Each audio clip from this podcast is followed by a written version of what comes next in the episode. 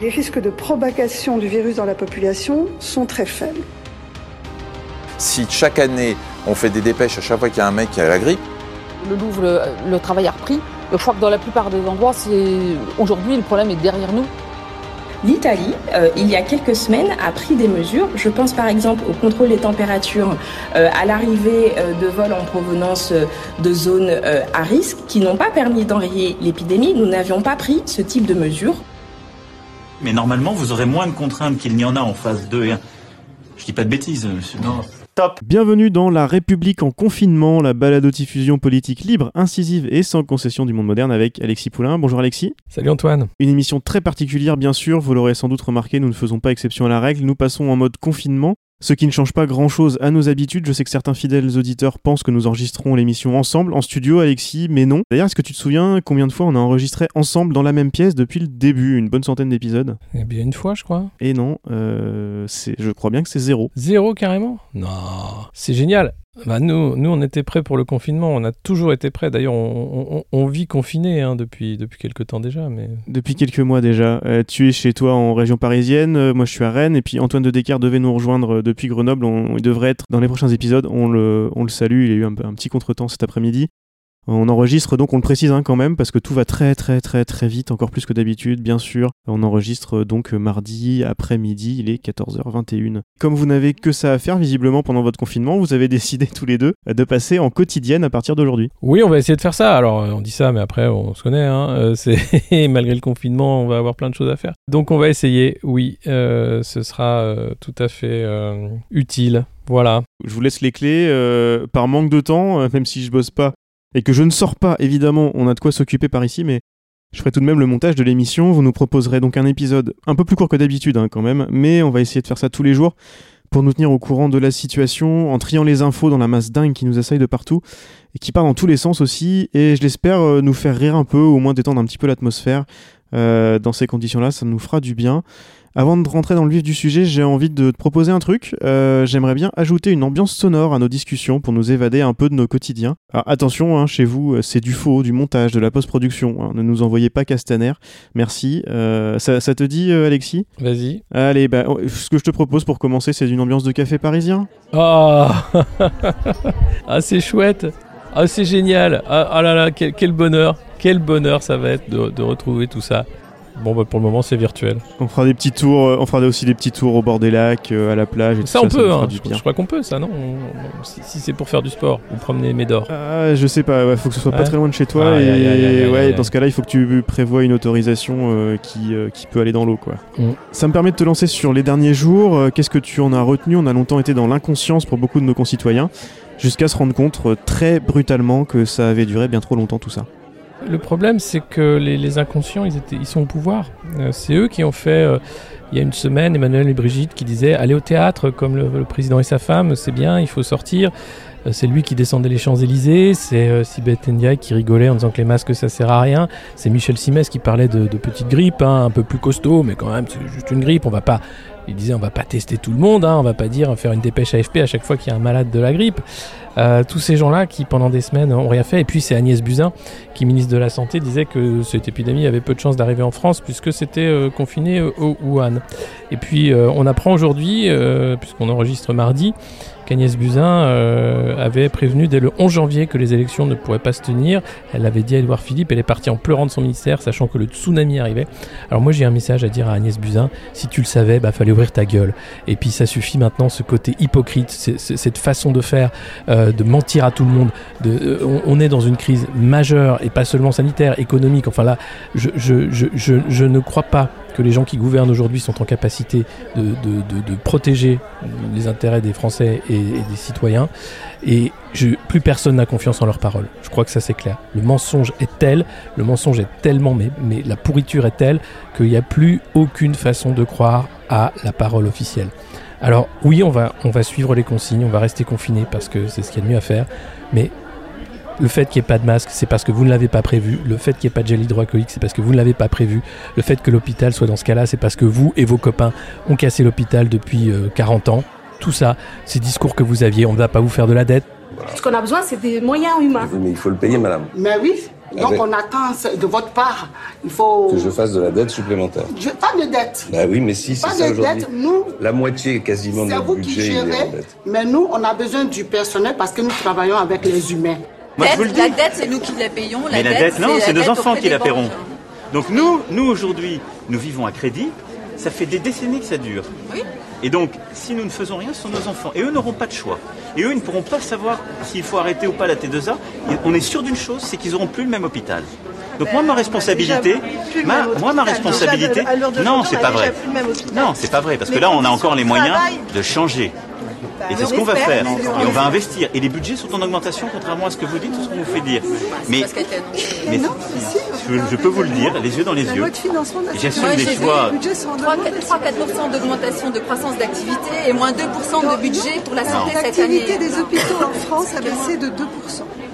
Il y a, il y a moins d'activité dans les hôpitaux alors qu'on augmente Mais c'est pas les vrai, budgets. il n'y a pas moins d'activité, il y a des patients qu'on ne peut pas. Non, mais c'est les chiffres que vous donne la peut ministre. pas. Mais les Il y a budgets, mais les moins budgets sont en hausse. Les budgets sont en hausse. C'est bon, c'est bon. Ces gens-là ne sont pas aptes à gouverner en temps de crise et certainement pas pour le jour d'après, comme l'a dit Emmanuel Macron.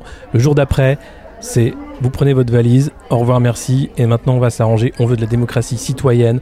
On veut maintenant que ce gouvernement de technocrates, que tous ces gens qui ont enterré euh, l'hôpital public, les services, l'État, s'en aillent.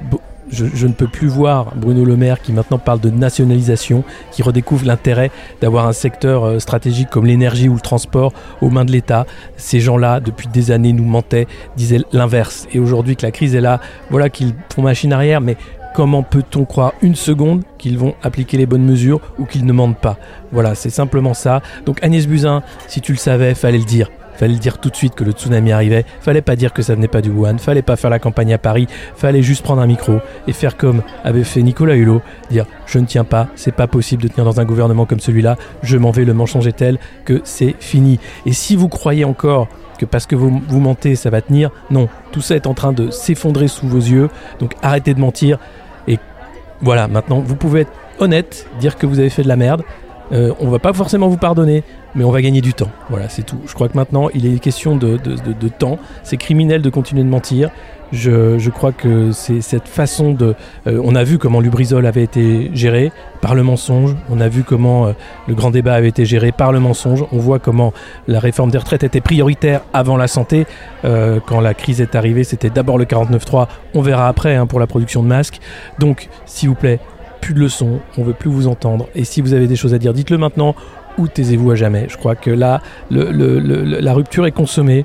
Peu importe euh, quelle sera la sortie de crise, mais ce sera pas seulement un bilan. Je pense que là, il, sera question d'un changement total de gouvernance. Et, euh, je vois pas comment Emmanuel Macron peut se sortir de, ça si, si les faits sont avérés, si tous ces gens savaient et qu'ils n'ont pas pris les mesures. Les Français attendront plus que des excuses. Bah, surtout que ils, ils sont encore dans le, dans le slogan, dans la com, euh, voilà, parce qu'ils savent faire que ça. Encore là, Olivier Véran avec ses ah, surtout pas plus de 5 personnes par jour, ça m'a fait penser aux, aux 5 fruits et légumes là. Ils sont, il faut trouver la phrase d'accroche. C'est, c'est, et surtout ce qui nous, ce qui nous rend dingue. euh, on en parlait un tout petit peu avant de- d'enregistrer l'émission, c'est que euh, comme Buzyn, euh, nous, ça m'a fait penser à l'histoire de Jeffrey Epstein. Je sais pas si tu te souviens, euh, quand pour le traitement médiatique, t'en as parlé sur Twitter pas mal de, cette affaire-là.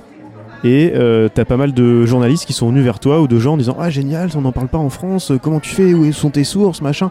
Et tu m'avais dit en rigolant, tu m'as dit Bah non, mais en fait je lis les journaux américains et, on a les infos quoi. Et là, ce qui s'est passé en Chine, le fait que le virus était bien plus virulent que ce qu'on a bien voulu nous dire, qu'on n'était pas préparé, il y a eu la Chine, il y a eu l'Italie, il y a l'OMS qui, qui nous dit de faire des trucs et on fait tout l'inverse. Euh, c'est surtout ça, c'est surtout ça qui, qui rend dingue, c'est qu'ils n'ont pas été surpris. So- soyons, soyons clairs, l'OMS euh, recommande une chose, c'est un dépistage massif et un traitement précoce. Aujourd'hui, en France, on explique qu'on ne peut pas dépister tout le monde. On fait croire aux gens qu'ils ne sont pas malades, donc on leur dit qu'ils ne- n'ont pas besoin de porter de masque, puisque les masques sont réservés aux malades. Donc on est en train de faire en sorte que la contamination se propage à la vitesse grand V. Donc le confinement, c'est vraiment la mesure du pauvre. En réalité, euh, s'il fallait faire les choses bien, ce qu'ont fait euh, la Corée du Sud et les Chinois, c'est d'abord le dépistage. La France en est incapable. Donc, voilà, il ne faut pas croire euh, que ces mesures-là sont des mesures de guerre, qu'Emmanuel Macron est le père de la nation et qu'il est là pour faire la guerre au virus. Non, il est là pour cacher simplement l'état de délabrement de l'État français, la façon dont on est incapable de réagir à une crise sanitaire majeure, que ce pays est incapable de fournir des masques à tous ses concitoyens ou des tests à toutes les personnes qui en ont besoin. Les soignants, encore une fois, on leur a rionné, tous ces responsables politiques leur ont rionné depuis des années quand ils demandaient simplement des moyens. Simplement des moyens. Même pas euh, de, l'augmentation de salaire ou quoi que ce soit. Ils voulaient dire, nous, on veut simplement faire notre boulot dans des conditions euh, où on peut le faire. Euh, et ils disaient, non, mais on ne peut pas faire de la dette, c'est nos enfants qui vont payer la dette. Je, crois que c'est cette gestion-là, catastrophique, comptable, idiote, qui arrive à sa fin. Et malheureusement, ce sont les mêmes qui sont aux commandes et qui donc, pour s'en sortir, vont parler de la guerre parce que c'est voilà, ça permet de faire croire qu'on est in command, hein, on est chef des armées, donc ça rassure. Euh, non, non, c'est pas ça. C'est d'abord écouter les médecins. D'abord, il aurait fallu répondre aux soignants bien avant aujourd'hui. Et puis, la réalité est que aujourd'hui, la France est incapable de dépister suffisamment les porteurs du Covid-19. Et ça, c'est la réalité. Et or, c'est l'OMS qui le recommande d'abord le dépistage, ensuite euh, les mesures de confinement et le reste. Donc on est complètement largué. On est euh, laissé à nous-mêmes. Euh, et, je dois dire que sans le travail exemplaire des soignants, je ne sais pas ce qui, va se passer. Alors, c'est une bonne chose d'avoir quand même fait appel à l'armée, de dire qu'on va faire un hôpital de campagne dans le Grand Est, de, dire qu'on va se préparer, parce que voilà, ça c'est quelque chose aussi hein, que les gouvernements successifs voulaient ratiboiser, service de santé des armées on va se rendre compte que ben non, c'est très utile. Euh, et, puis, euh, et puis après, ben, il faut faire appel aussi euh, au civisme de chacun. Je crois qu'il faut être responsable et, pas ne penser qu'à sa gueule. alors on a vu encore ce matin des scènes de tous les Parisiens entassés dans les gares pour partir amener le, virus en région. Alors je comprends qu'on veut aller, aller, voir sa famille, etc.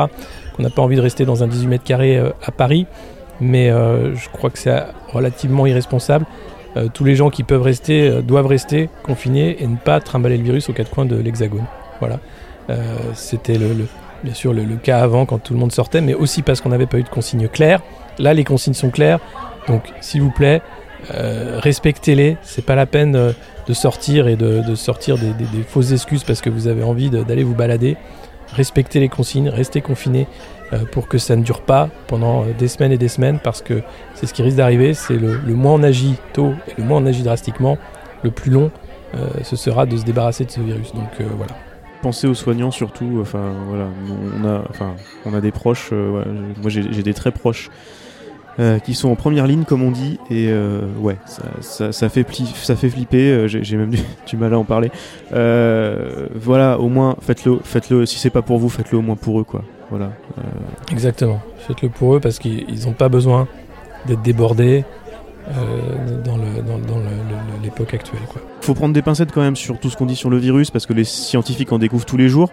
On apprend vraiment en marchant, comme on dit.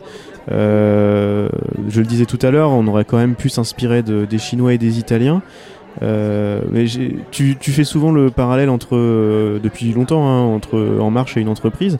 Est-ce qu'en bon start-upper, il faut pas échouer fort en faisant à son idée avant de réussir? On, on, écoute les idées de personne, de toute façon, on y va.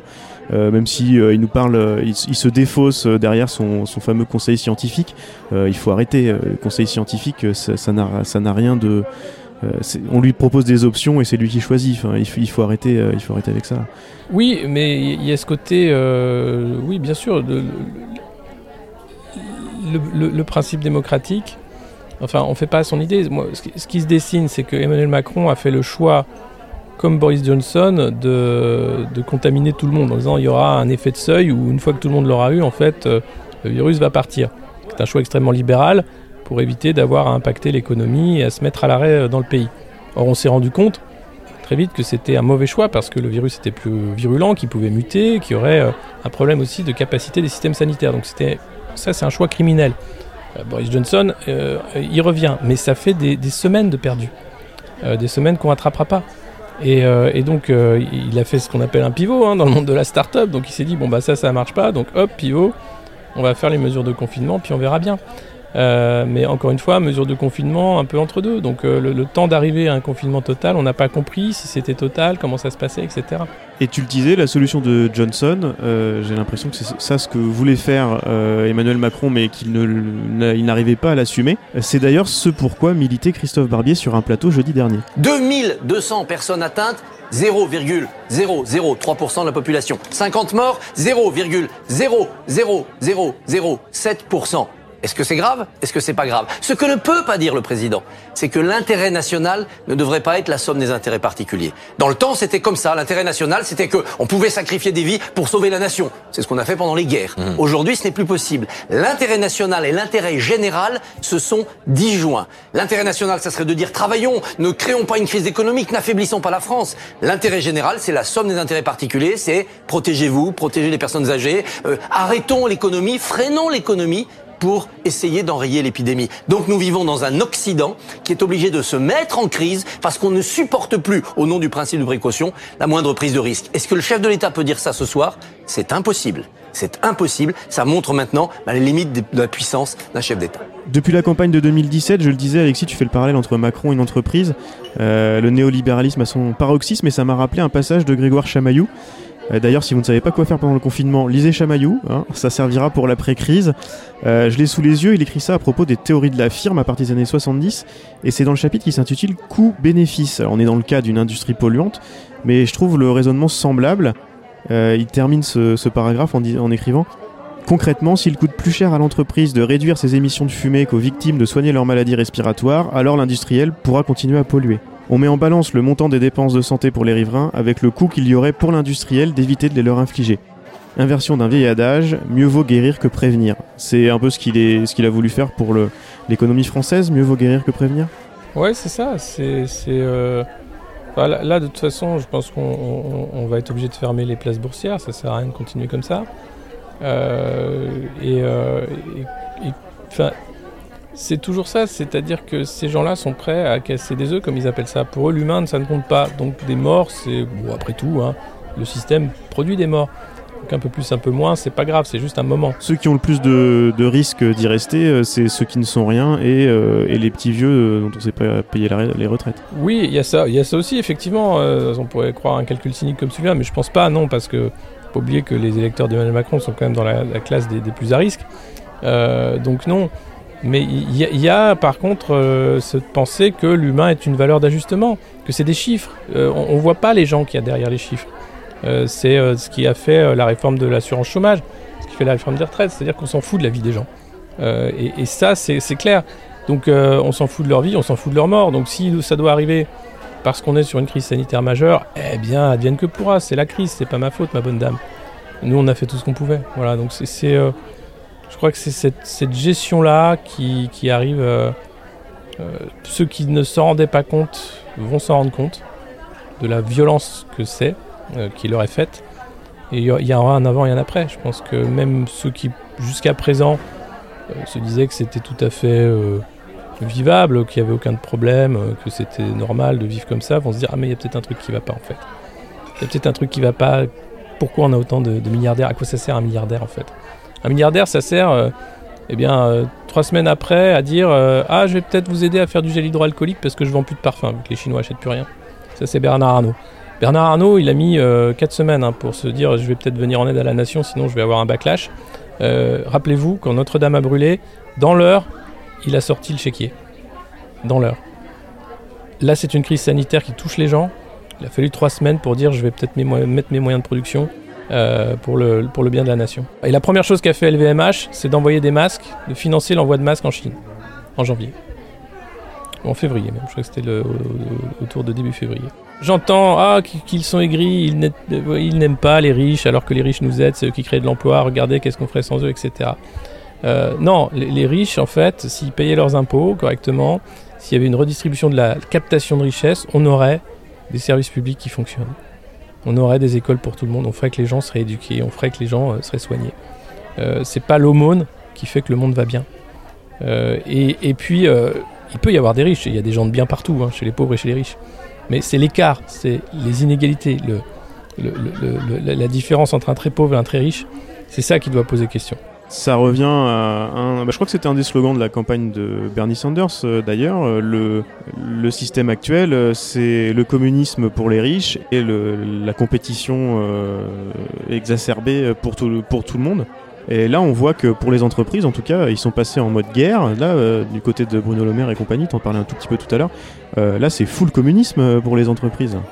Ah bah complet, complet. On, on se dit que la nationalisation euh, c'est une bonne chose et puis il va falloir leur donner beaucoup d'argent. Alors c'est pas du communisme, hein, c'est du vol. Oui. C'est-à-dire que là où on va prendre de l'argent, on va l'injecter dans, dans des entreprises. Moi je, je pense que oui, il va falloir aider les, les PME, évidemment, toutes celles qui euh, ont été obligées de fermer, de réduire l'activité, euh, qui sont sur le territoire.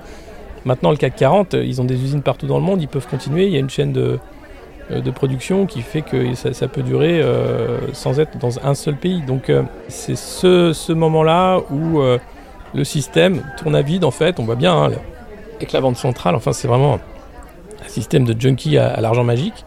Mais pour nous, les citoyens, pour nous les gens normaux, pour nous, euh, pour les soignants, pour les profs, il n'y a pas d'argent magique. Il n'y en a que pour les boîtes, que pour les banques.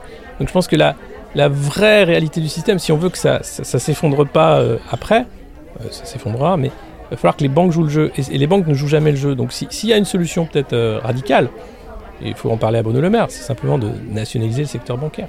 Très simplement. De grandes banques nationales qui vont euh, bien sûr venir en aide euh, aux entreprises. On va pouvoir faire des bonds, on va pouvoir revenir à une économie avant 70, avant la dérégulation totale. Et puis euh, il y aura un reset à faire sur les dettes, évidemment.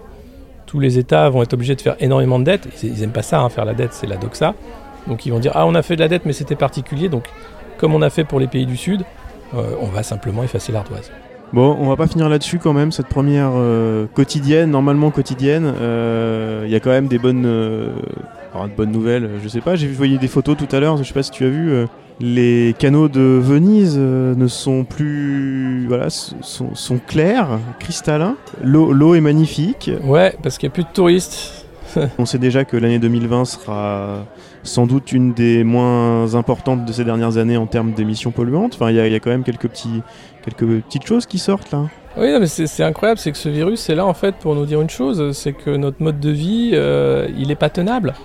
Euh, et qu'il va falloir revoir cette idée de la mondialisation, euh, qu'il va falloir revoir cette idée du tourisme de masse, qu'il va falloir revoir tout- toutes ces choses, de la surproduction aussi. Il va peut-être falloir re- enfin, revoir nos priorités tout simplement.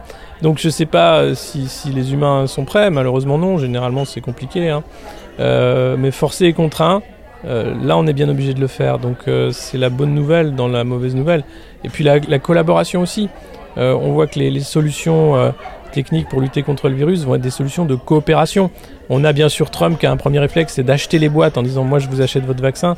Les boîtes refusent. Euh, L'idée, euh, il n'est plus question de sauver un pays face à un autre. Maintenant, c'est vraiment la collaboration qui doit primer. Enfin, ce, ce, ce virus nous rappelle une chose c'est qu'on est une seule et même espèce et qu'on vit sur une seule et même planète. D'ailleurs, c'est une question que je voulais te poser et que j'ai oubliée. Euh, toi qui es spécialiste des affaires européennes, dans cette histoire, où est l'Europe? Elle est en train de, de disparaître devant nos yeux. Euh, on, a, on a eu von der Leyen, qui est euh, la remplaçante de Juncker à la tête de la Commission, qui a été en dessous de tout sur la gestion de crise, qui n'a pas été aidée par les États, États qui ont chacun joué perso. L'Italie a été laissée seule hein, pendant des semaines. Euh, L'Espagne, chacun faisait son truc en disant ça viendra pas chez moi, c'est pas grave, on va se démerder. Euh, et puis pas de coordination, alors que l'Europe est censée être là justement pour organiser la coordination. Alors on, rétorque que l'Europe n'a pas de compétences en matière de santé. Oui, c'est vrai. Euh, elle a uniquement une compétence, ben on le voit, hein, en, matière de, dérégulation, d'organiser la concurrence, de faire un marché unique, et c'est tout. Et quand il est question de solidarité, quand il est question de santé, quand il est question de l'humain, ben, il n'y a plus personne. Donc ce projet européen-là, euh, je vois pas comment il peut se relever après ça. Vous avez la Serbie, qui n'est pas dans l'UE, mais qui était un des grands candidats à l'accession. Euh, le président serbe a dit voilà, aujourd'hui, euh, nos grands voisins européens sont incapables de nous aider, puisqu'il y a interdiction de- d'exporter du matériel médical, alors que le, président serbe a décrété l'état d'urgence. Donc c'est les Chinois qui vont nous aider. Donc pour moi, l'Europe, c'est juste un conte de fées. Il n'y a, rien, ça n'existe pas, la solidarité n'existe pas. Parce qu'il y a l'échelle continentale, ça veut dire que au-delà de- du, machin technocratique qui existe à Bruxelles, penser en tant que euh, voisin, même ça nous est impossible. Donc c'est vous dire comment la faillite est totale euh, pour, euh, pour la, création technocratique, mais même pour le projet. des fondateurs européens qui étaient à la base sur la solidarité. Moi, ce que je vois, c'est l'effondrement de, tout ça. Et ces gens qui sont payés 25 000 euros par mois euh, pour faire des visioconférences, pour euh, se mettre en scène sur Twitter, euh, parce que maintenant ils peuvent plus faire des discours. Moi, je crois que ça coûte trop cher pour ce que c'est. il va falloir avoir une autre organisation des nations. moi, je ne suis pas contre hein, reprendre le projet européen, mais, mais alors, on arrête tout ce qui a fait Barroso, tout ce qui a fait l'Europe d'aujourd'hui, l'Europe des banques, et on fait l'Europe des peuples. Et ça, c'est possible. Euh, et c'est tout à fait autre chose, ça veut dire revoir complètement les traités. Et, c'est une prise de conscience euh, amère pour tous les gens qui y croyaient, parce que c'est impossible aujourd'hui de défendre le projet européen, même pour ceux qui le défendaient. avec une seule réaction vraiment forte, et euh, c'est bien qu'on l'ait gardé pour la fin, parce que moi ça m'a presque fait rire quand tu me l'as envoyé lundi. Euh, la première réaction euh, de l'Europe, ça a été de faire un appel, un appel à projet pour des startups. Voilà, si vous avez une startup dans la santé qui peut aider, euh, on vous file de la thune. Et d'ailleurs, si vous nous écoutez, c'est un peu court, mais la deadline est à 17h le 18 mars, donc sûrement le jour de la diffusion de l'épisode. Allez-y, quoi, c'est fantastique. uniquement, uniquement pour avoir de la thune parce qu'il en reste et qu'on sait pas quoi en faire. Et donc voilà, la réponse c'est ça, c'est si vous avez une solution, balancez-la. Voilà, on n'a plus que ça. Donc c'est vraiment pas. Liquidation, tout doit disparaître. Ouais, non, mais c'est surtout pas du tout à la hauteur, quoi. C'est surtout pas du tout à la hauteur. Et euh, extrêmement inquiétant quand on voit euh, ce qui a été vendu, enfin sur le. Ouais. Justement, la chance qu'on avait. Euh, moi, je. Enfin, c'est s'il y, a un des grands collapses, ça va être celui-là, avec l'Allemagne qui a joué perso immédiatement. Euh, la France qui a joué perso. Et puis... Tu me disais ce week-end, euh, le vrai bug de l'an 2000, il est sous nos yeux là. Ouais, le, virus en fait, euh, c'est le vrai bug de l'an 2000, ouais, c'est ça. Bon, en général, j'aurais fini l'épisode sur cette punchline, Alexis, mais quand même, avant de finir, est-ce que tu aurais une petite recommandation, voilà, quelque chose de sympa pour s'aérer l'esprit, même si on reste chez nous et pas dans les cafés parisiens, hein, évidemment, comme vous pouvez l'entendre. Euh, voilà, un truc à lire, un truc à regarder, un truc à écouter. alors pas, pas, en nous faisant de l'autopromo comme ils font tous dans la Startup Nation là depuis depuis une semaine, c'est l'enfer. Mais euh, Canal est gratos, hein, Canal est gratos, donc euh, voilà, euh, chacun y va de son truc. je crois que Magellan aussi est gratos. Ouais, ouais, ouais. Si vous voulez écouter les lectures de Maupassant par Michel Drucker, allez-y, c'est gratuit. C'est gratuit, voilà, donc vous pouvez le faire. Non, je pense que c'est le moment de ressortir des livres, de pour ceux qui ne lisaient pas, c'est le moment de. Tu prends le conseil, le conseil de notre président. Alors lisez, profitez-en pour lire. Ouais, parce que je pense que c'est important. En fait, ce temps retrouvé, euh, il faut pas le passer euh, dans des séries Netflix. Je pense qu'il faut le passer déjà. Je trouve que c'était le meilleur passage du discours, moi. Ouais, ouais, non, mais il y, avait quelques bons passages. On va pas non plus être que, dans la critique. Hein. Euh, je, vrai, je dis, on, le sera totalement dans la critique une fois cette crise passée. Il y, a, ouais, retrouver le, le, goût du temps perdu. ça me paraît important. et puis aussi réfléchir. voilà, ce temps-là. Ça ne veut pas dire être seul. Vous allez pouvoir aussi euh, faire des Skype, parler, téléphoner, voir des gens. Enfin, il y a d'autres moyens de s'organiser. Euh, l'idée, c'est d'arriver à, réfléchir à ce monde d'après. Pas, pas, simplement attendre qu'il nous propose euh, un, deal pourri. C'est arriver avec un deal sur la table en disant hop, hop, hop, hop, hop. non, on va pas recommencer comme ça. Non, non, non. Voilà ce qu'on va faire. Donc, bah, chamaillou, évidemment. et, bien d'autres. Euh, donc lisez les, penseurs euh, hétérodoxes euh, en économie. voilà, cultivez-vous. Voyez, que l'autre monde est possible. Il est écrit en fait. Ouais, ouais. Moi, je vais, bah, moi, je vais en proposer un en plus. Plutôt que d'essayer de vous le faire livrer ou surtout évidemment vous pouvez pas aller dans les librairies mais celui-là je sais qu'il existe en version euh, en version numérique puisque ça sort c'est sorti chez Fayard. C'est la fascination de l'ogre ou comment desserrer les taux de la finance de Laurence Sialom qui est euh, aussi bien économiste universitaire que militante. Voilà ça va ensemble. C'est pas c'est vraiment passionnant ça toutes ces histoires de dérégulation de ce qui s'est passé depuis la crise et depuis 2010 et notamment les questions européennes c'est passionnant. Voilà, Laurence Sialom. Bon, et eh ben écoute, on essaye de se retrouver euh, demain alors, euh, avec Antoine, j'espère qu'il pourrait être avec nous. Aujourd'hui c'était un peu plombé, mais on va essayer de, vous divertir, hein, évidemment. Et, à chaque épisode, euh, il y aura l'occasion de gagner un rouleau de papier cul. Donc surtout restez connectés, on va faire un grand jeu concours. J'espère que, ça vous plaira et, voilà, et on sera beaucoup plus drôle dans les, dans les suivantes. Top